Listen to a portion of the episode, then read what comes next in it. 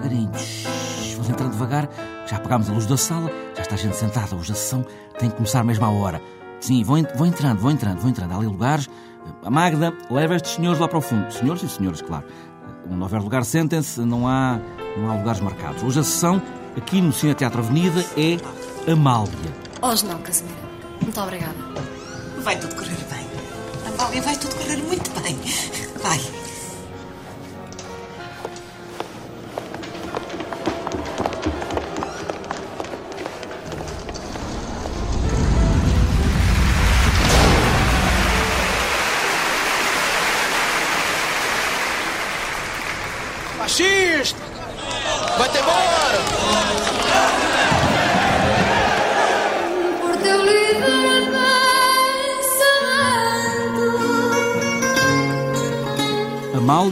Neste Amália é Sandra Barata Melo.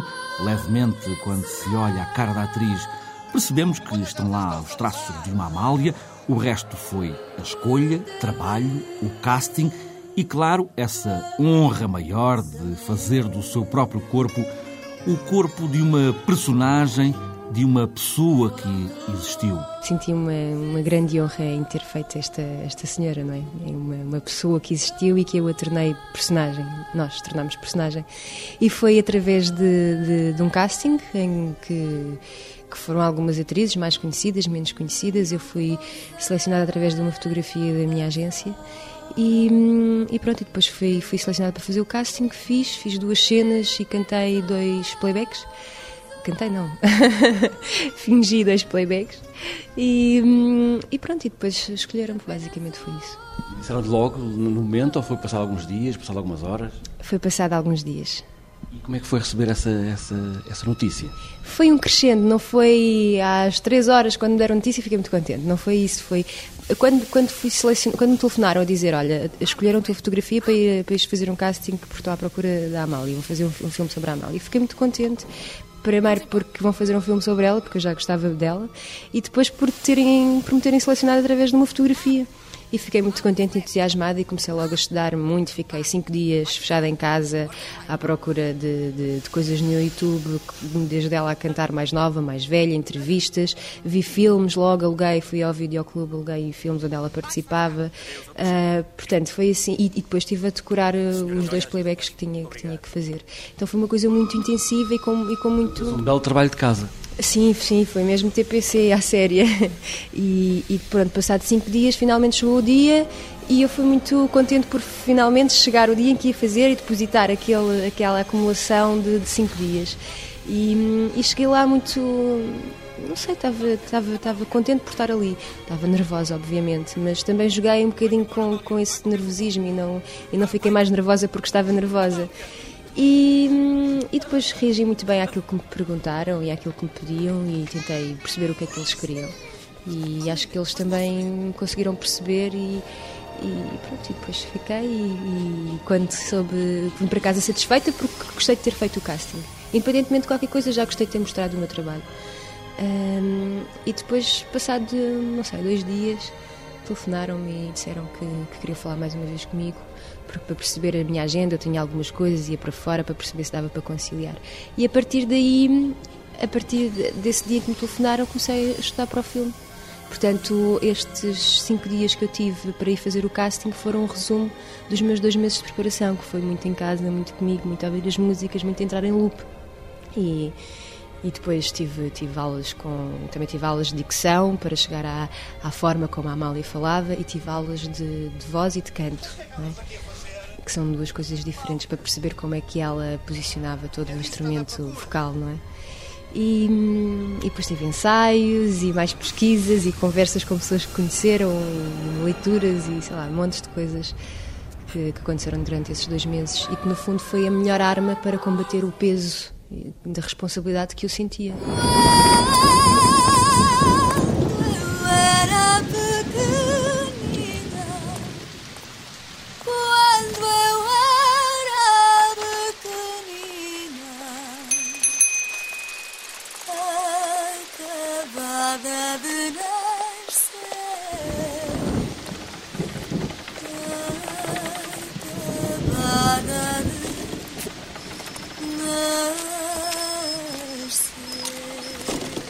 Amália, o filme Amália, são no fundo as muitas Amálias, desde criança até a Amália, senhora com 64 anos de idade, solitária, deprimida, que em pé, em cima do parapeito do quarto do hotel, quase que acaba com a vida. Sandra Baratamelo fala desta mulher, desta personagem feita de muitas vontades, de esperanças, angústias, todas dentro da mesma atriz. É uma personagem de, que vai desde a adolescência até aos 64 anos. E é uma personagem que nós tornamos personagem, porque ela foi uma pessoa. Uma pessoa que existiu e que ainda é nossa contemporânea e que muita gente se lembra dela e que, pronto, não é? Não, não vale a pena explicar. Um, eu, eu, tenho, eu consigo imaginar uma mulher até aos 40 anos. Acho que consigo perceber como é que ela se comporta, o peso, as dificuldades que já atravessou. Isso para mim é mais ou menos fácil. Agora, com 54 e com 64 e com 48 ou 45 já é muito complicado, não é? E, e foi, não só ver a Amália com essas idades, mas também observar as senhoras na rua, o peso que elas têm, o que é que provavelmente já, já todas as mulheres atravessaram, porque nós, nós na nossa vida vamos sempre passando por determinadas coisas que são comum a todos, não é? Várias dificuldades. E, e foi. E, e foi um bocadinho perceber isso em, em, mim, como é que isso poderia funcionar. É, a parte, sem dúvida, da, da, dos 64 anos foi muito complicado, porque eu tinha aquela prótese na cara, que era uma, uma, uma máscara que era colada à minha cara, com, com, com alguns centímetros de espessura, e eu tinha, era a parte de Nova York, não é, em que ela está no quarto do hotel, está completamente deprimida, com uma vontade de desistir de tudo, está numa ânsia brutal. E, e isso são, é, é uma, uma parte muito contida, muito interior. E de repente, quando eu tenho uma máscara na cara que não tem expressão ou que, ou que tem pouca mobilidade facial, eu tenho que exagerar, o, exagerar os, os gestos por detrás da, da, da, da, máscara. E depois também tinha que chorar, mas eu chorava e depois não, não sentia as lágrimas a caírem na cara porque as lágrimas que iam na prótese, não é? E isso era, hum, era, era é, uma, é um contrassenso. Por um lado tem que ser interior, tensa e ter aquele peso daquela situação, e por outro lado tem que estar a fazer quase caretas por, por trás da máscara para aquilo poder funcionar. Acho que foi uma coisa que eu se calhar procurei mais transmitir com o olhar do que propriamente com, com expressões, porque o olhar não, não é o meu, não é o, é o nosso, não há máscaras para olhar. Sou do povo, mas isso é uma condição de nascença. Não há um defeito. Não tanto como a sua maldade. Carlos Coelho da Silva realizou este filme Amália e esta ideia de fazer um filme sobre a vida de Amália começa com a própria criação da empresa que o produziu. Fazer um filme da Amália como se fosse o próprio filme dentro da cabeça dela, quando sozinha, num quarto de hotel em Nova York, se tentou suicidar. É também este lado negro da Amália que pouco se conhece tentou suicidar-se em cima do parapeito, com a cidade de Nova Iorque ali aos pés. Chama-se Amália e vai cantar o fado.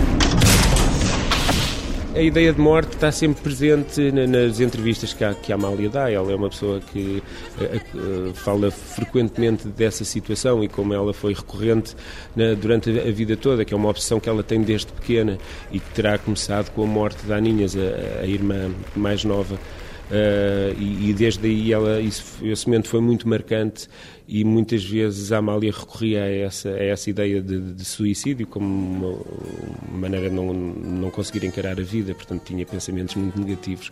E, e, isso arrastou-se até aquela altura de 1984 que hum, através de, de, de uma de, de, como uma data marcada, quase como o final da vida dela. E, portanto, é esse o momento mais marcante no filme. É a partir desse momento que a Amália recorda a, eh, a vida toda e que se salva, não é? Através das memórias que, que consegue ir buscar. Esse também é um lado um, menos conhecido da Amália, esse lado mais negro, mais, mais tenebroso, mais medroso uhum. uh, que, que a Amália tem. Pois, porque as pessoas conhecem mais a Amália do palco, não é? Aquela pessoa que aparecia com aquela à vontade e que conquistava toda a gente. Portanto, há... E isso, até esse momento, era conquistado com alguma dificuldade, porque da investigação que fizemos e de, dos testemunhos que, que ouvimos, a Amália era uma pessoa tímida que tinha esse receio de, de subir ao palco e de enfrentar o, o público. E, e, depois conseguiu fazer de uma forma única, não é? Portanto, parece que ela, ao cantar, conseguia exorcizar esses medos e, e, o filme trata disso, de, de, dos do, dos medos e dos receios que ficaram escondidos durante muito tempo e que nós ficcionámos e, e que depois conseguimos relacionar com os fados e construir uma narrativa consistente. O facto de, de, de, falar da Amália tem-se necessariamente falar de fado, mas não estamos a falar propriamente de um musical. Uh, aqui o fado é complemento ou é também personagem? O, o, fado é complemento, não, não, é, não é um musical, é um, é um filme com uma forte componente musical, porque para além do fado temos também uma banda sonora original composta pelo o, o Nuno Maló e é, e é, feita como orquestra sinfónica na, na sua maioria. Uh, o, o, fado complementa a história. Passamos por 22 fados que são muitas vezes uh, postos no filme em, em, playback. A Sandra executa esses playbacks na, na, na, perfeição, porque aprendeu a cantar o fado e a interpretar a Amália através imita, da imitação da, de, das imagens da própria Amália e com uma professora que, que a ensinou na, a fazer esses, esses gestos e, e, a cantar. Portanto, há, esse, há, há essa componente musical muito forte e, para além dos playbacks, o fado também ilustra muitas situações e muitas cenas e ajuda a, a criar as emoções, a, a exaltar eh, esses momentos através de, de das músicas e das letras. Amália, o filme, estreia amanhã, quinta-feira, aqui também no Cine Teatro Avenida ou nas várias salas de cinema por aí pelo país. Mas não querem lá ver que a nossa cantora é muda?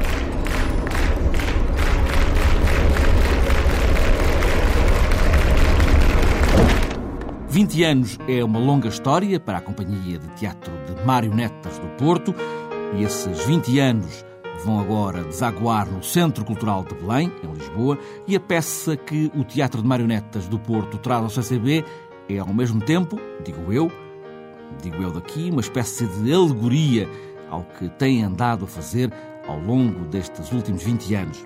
O que é a vida? É andar à volta do Sol, sempre Sim, cada volta é um ano que tu fazes. Às voltas sempre. Sempre. Como um carrossel. Sim, como um carrossel à volta do sol.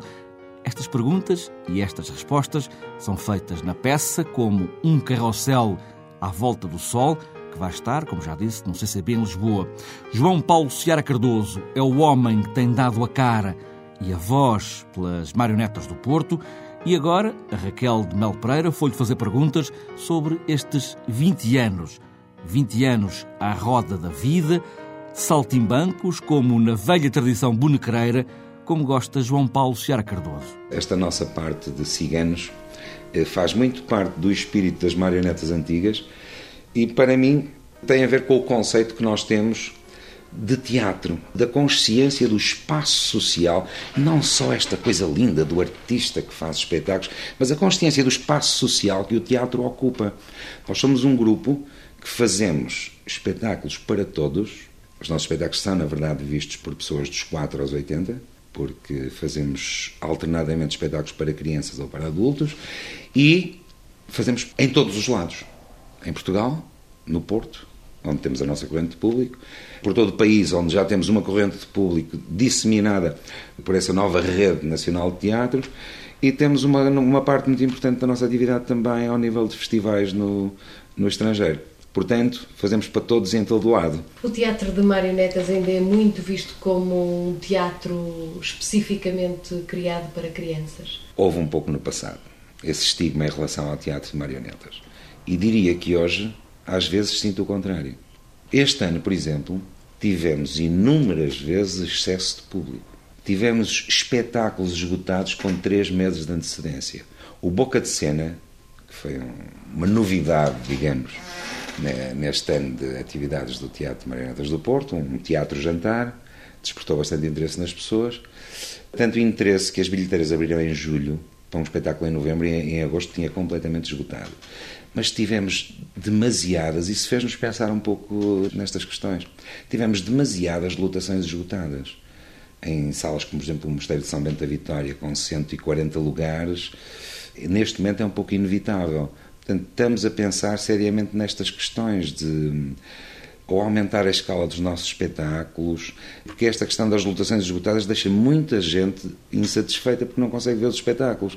Do princípio temos salas médias e depois começa a encher, a encher e temos um problema de redistribuição do público ao longo de uma temporada.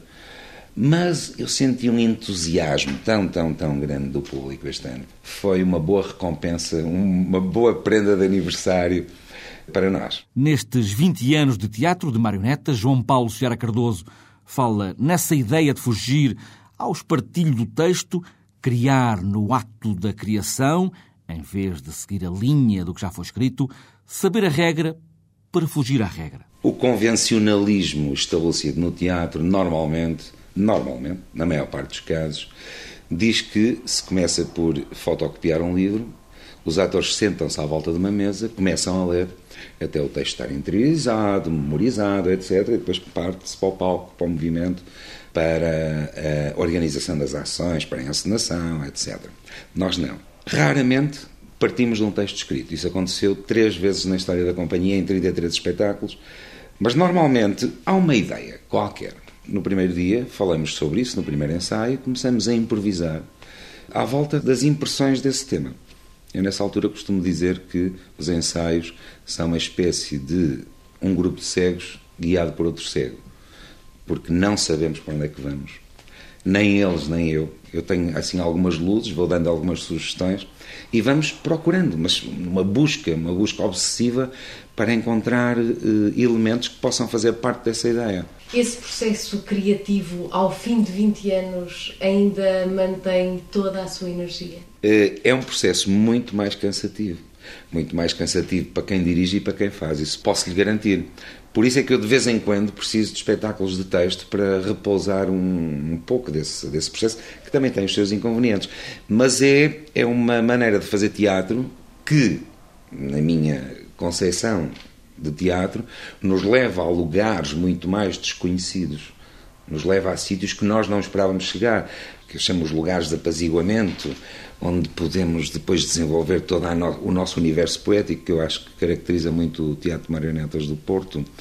Nem sempre, eh, se partirmos de um, de um texto, quer dizer, de uma ideia que já alguém teve, chegaremos, por exemplo, a formas contemporâneas de teatro. Eu acho que o teatro é uma, no fundo, é uma forma arcaica das pessoas refletirem o mundo, um micromundo, e releva muito desse arcaísmo de ser uma arte com 2500 anos. E atualmente é preciso encontrar formas de renovar a linguagem teatral. E para mim, uma das formas é uh, libertar-nos do primado do texto. Para mim, são amarras muito fortes. Uh, não gosto daquele teatro em que são umas pessoas a falarem umas coisas, outras em cima de um palco, a falar e a gesticular, porque é, está muito próximo, para mim, de um cotidiano da vida.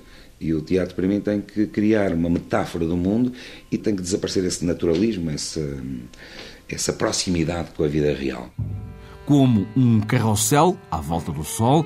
É a peça que em Lisboa, no Centro Cultural de Belém, vai marcar os 20 anos do Teatro de Marionetas do Porto. Hoje, amanhã e depois, e retoma 13 e 14 na próxima semana, portanto. Ligeira dançando, sobe agora ao palco deste Cineteatro Avenida uma bailarina, um soldado, um diabo, vários diabos e sete músicos, sete uma ideia de Stravinsky para contar histórias a crianças e aos pais delas. Nos anos da Primeira Grande Guerra, a crise estava instalada, mal havia dinheiro para comer, quanto mais para gastar em espetáculos, e então Stravinsky teve esta ideia de fazer esta peça, capaz de ir numa carroça, por aí, pelo país fora, sete músicos e pouco mais. Catarina Molder, na Gulbenkian, vai ser a comentadora desta história do soldado comentar a história para dar ao ouvido algum sentido do que se está a ouvir. É uma obra que surge num contexto muito especial da vida do Stravinsky, que surge uh, praticamente no final da, da, grande prima, da Primeira Guerra Mundial, numa altura em que o Stravinsky já estava exilado há alguns anos na Suíça.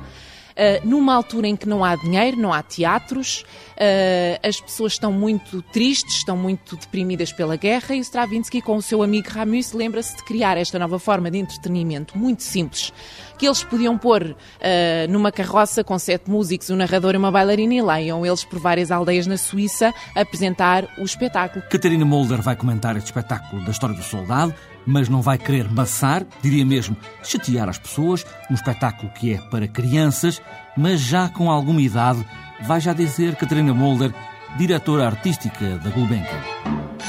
Eu não aconselho este espetáculo para crianças, sei lá, até aos seis anos. Não aconselho mesmo, por, por causa da própria duração do espetáculo. É um espetáculo que vai durar uma hora.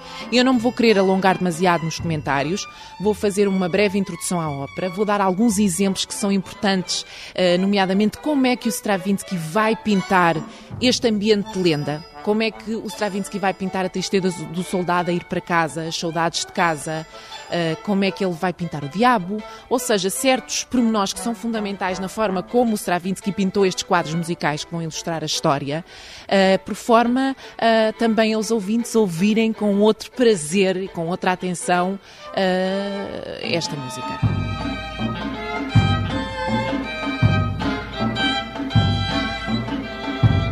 as recomendações de Catarina Molder para esta história do soldado de Stravinsky na Gulbenkian. 5 e 6, amanhã e depois, quer dizer quinta e sexta-feira, numa versão com a narração do ator Fernando Luiz, com coreografia de Rui Lopes Graça, para a primeira bailarina da Companhia Nacional de Bailado, Ana Lacerda, os músicos da Orquestra Gulbenkian sob direção do maestro Lauren Foster e os comentários, já se disse, de Catarina Molder.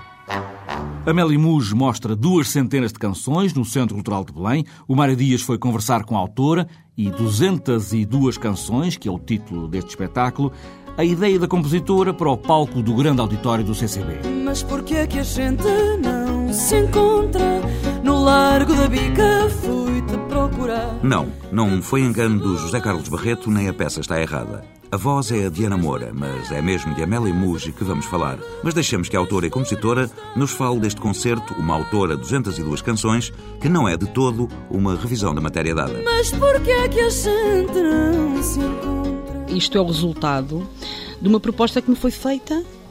Aliás, é a segunda vez na vida que eu dou a minha camisola e o resto e o que for por um projeto que não é meu. O primeiro foi com Golpilhares com Maima Durmai. Também nunca me tinha passado pela cabeça fazer um disco e, e uma série de concertos com as canções do Zeca foi uma encomenda de Golpilhares a mim, ao Zé Mário Branco e ao João Afonso. Isto é a segunda vez que me fazem um, um desafio. E conseguiram convencer-me de que, de facto, valia a pena eu interromper a trilogia que estava a fazer. O primeiro álbum dessa trilogia saiu ano passado, Não Sou Daqui. Faltam dois para fazer isto que, no fundo, mais do que fazer uma revisão da matéria dada, é também, dentro daquilo que já foi feito, aceitar novos desafios em termos de uh, novas uh, sonoridades para as canções, aceitar o desafio em termos de uh, outros originais, vão, vão aparecer também alguns originais dentro deste projeto, que para já vai dar um, um concerto, e novos desafios em termos de cantar temas que compus para outros colegas meus. Isto, inclusive, leva-me a, fazer uma coisa que eu disse que nunca faria na vida, que era cantar temas que tinha composto para outros. E isto também me leva, muito facilmente, a escolher os dois convidados para este concerto, que são a Ana Moura, que canta o Fado à Procura, que é um tema meu, e que ainda não fez outro disco, eu era incapaz de lhe fazer isso. Não vou cantar um tema que ela ainda, quer dizer, que ainda está muito vivo nas pessoas. Portanto, ela vai lá cantar comigo e vai, fazer, vai cantar outra, outras coisas também. E outro é os gaiteiros, quer dizer, é impossível os temas que, que eles cantam com letra minha ser eu a recriá-los. Portanto, ainda bem, vamos, vamos estar juntos, é um pretexto para estarmos juntos. Pronto, isto é para dizer que toda esta série de coisas de que falei é suficiente para eu achar que não vou de facto fazer uma mera revisão. Se isso era muito fácil. E eu realmente às vezes não gosto muito das coisas muito fáceis. O 202 canções tem a ver com o número de canções que eu tenho inscritas na, na SPA. É o número de canções que estão inscritas até ao momento. Eram 200 e agora vão estar 202 porque há dois originais que entretanto foram feitos e que eu ainda vou registrar. E sendo este tema, filme ainda sem genérico a rodar em exclusivo na TSF, um dos inéditos deste concerto, Quanto às outras canções assinadas por Amélia Muge, a escolha para o alinhamento da noite do Centro Cultural de Belém não foi coisa que se chame de fácil. Senti uma velha, uma picadela, danada da agulha, claro que foi ela. Também é um desafio. Imagina o que é, neste vasto território já de canções, como é que eu iria escolher as coisas. Portanto, a seleção também foi um desafio enorme. Felizmente não fui só eu que selecionei. E como não sou propriamente uma pessoa de, de hits, E quando eles existem, eu muito rapidamente me tento desfazer disso. Claro que há coisas que são óbvias que vão lá estar, mas haverá muitas outras que, se calhar, para um determinado tipo de pessoas era óbvio que lá estivesse, para outras não. Portanto, vai ser engraçado também. A escolha, de facto, não, não tem só a ver com isso, que são as melhores canções. Não, são canções que são representativas de alguma coisa ou que, de algum modo, são uma oportunidade para nós repensarmos o que é que são essas canções. Uh, agora, uma coisa eu estou certa não vai ser consensual uh, a escolha que eu fiz, exatamente porque se calhar também não é consensual os pontos de partida. Portanto, haverá sempre gente que vai achar eh, muito bem, mas de certeza absoluta que assim como em todos os discos que acontece-me, é sistemático eu ter sobre a mesma canção opiniões completamente diferentes, não é? vai acontecer a mesma, a mesma coisa, mas eu estou convencida que cada pessoa vai encontrar no concerto o seu momento profundo. E sabendo então que a escolha das 17 ou 18 canções poderá não ser consensual, o que espera a Amélia Muge deste concerto feito de encontros? Ah, eu nunca estou à espera de nada, felizmente, senão acho que não andava nisto e estaria muito amarga. Uh, a única coisa que eu sei é que o que ali vai acontecer é um mundo de encontros. E é o encontro, para já, de, de músicos antigos com músicos novos, é encontro com uh, colegas que eu prezo imensíssimo e que eu admiro imensíssimo, prezo em termos de amizade, admiro em termos do, do seu trabalho artístico. É uma evocação de outros. E cada pessoa que chega é um desafio para mim. E é uma fonte de aprendizagem enorme, porque trabalhar a partir de dados que existem, nem que seja a impressão que eu tenho das pessoas, nem que seja o que elas já cantaram, como é que cantam, a tonalidade em que cantam, são tudo coisas que ajudam imenso, de facto, a encontrar soluções que eu nunca encontraria só compusesse para mim. No fundo, é um, é um mundo de, de, encontros que envolve pessoas, envolve temáticas, envolve coisas que vivemos em conjunto. Esse aspecto, para mim, é o mais importante, ligado àquilo que é uh, quem lá for eh, vai de certeza encontrar canções que, que conhece, a não ser que, que, tenha sido arrastado por algum familiar, não saiba nada sobre mim. mas isso também é bom, porque é uma outra leitura. E porque algumas das canções vão ter arranjos inusitados, não vão faltar então hipóteses para as mais variadas leituras. Amélia Muge, no Grande Auditório do Centro Cultural de Belém, domingo, dia 7 de dezembro, às nove e meia da noite. Se a ideia de festivais de verão pegou, agora que o frio está instalado e a chuva para já afasta qualquer possibilidade de ar livre nos espetáculos, pode ser que a ideia de festival de inverno em sítios mais aconchegados pode ser também que pegue. A Joana Sousa Dias foi à procura de saber mais sobre o que é isto de um festival de inverno.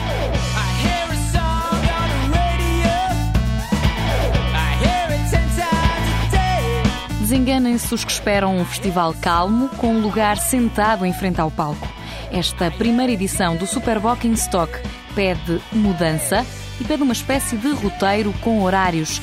Nesta maratona musical há de tudo para todos os gostos, mas há principalmente novidade. É um, é um evento que é virado para os novos valores da música, para aqueles que gostam de música e que querem conhecer coisas novas e querem sempre saber o que é que vai uh, aparecer e que vai daqui a uns anos, se calhar vamos ver alguns deles no pavilhão Atlântico ou no, em cabeças de cartaz num festival e lembrarmos que foi no Super Stock que eles se lançaram. Luís Montes, da Música no Coração, organizadora do evento, apresenta um festival novo com 26 projetos em cinco salas diferentes. Diolinda é uma das presenças no segundo dia. É um privilégio, na primeira edição, do Super Stock contar com este nome que quando nós pensámos era pequenino, quando pensámos trazê-los para, para, porque era a ideia de trazer nomes que estão agora a começar, mas eles já estão muito grandes. Seu amor é fofão, fofão, que se lixe o romantismo.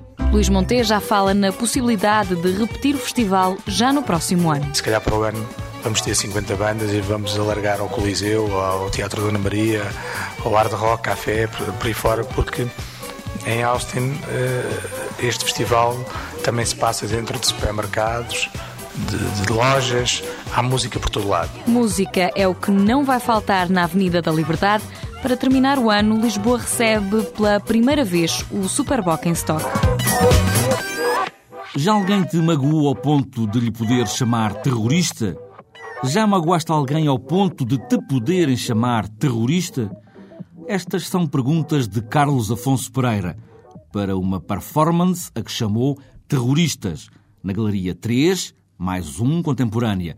Uma outra forma de terrorismo mais pessoal, mais perto da pele. Estamos a falar de um terrorismo mais uh, pessoal e íntimo, não estamos a falar uh, de grandes acontecimentos como nós uh, estamos habituados a ver em grandes imagens sobre acontecimentos que nós habitualmente reconhecemos como terroristas. Estou a falar de pequenos acontecimentos pequenos no sentido, não pequenos no sentido de, de, das consequências que têm, pequenos no sentido em que afetam uma ou duas pessoas, mas que no fundo uh, podem afetar um conjunto delas, porque se um determinado acontecimento ou alguma coisa que uh, fazemos ou nos fazem provocam, digamos, uh, provocam alterações no nosso, na nossa maneira de pensar, na nossa maneira de viver, uh, no fundo essas alterações também vão, uh, digamos, uh, afetar outras pessoas, as pessoas que se relacionam connosco. Uma performance, terroristas, também ela mais íntima, o homem diante de uma só pessoa, como se fosse um espetáculo pessoal de trocas, experiências de terrorismo pessoal, vividas de perto. Não é uma performance aberta a todas as pessoas que estejam na galeria. Portanto, há um espaço mais recatado em que uh, eu uh, contarei a minha história e se a pessoa uh, que estiver na galeria estiver disposta a contar uma história que pense poder tratar o terrorismo da sua perspectiva, portanto será um diálogo a dois.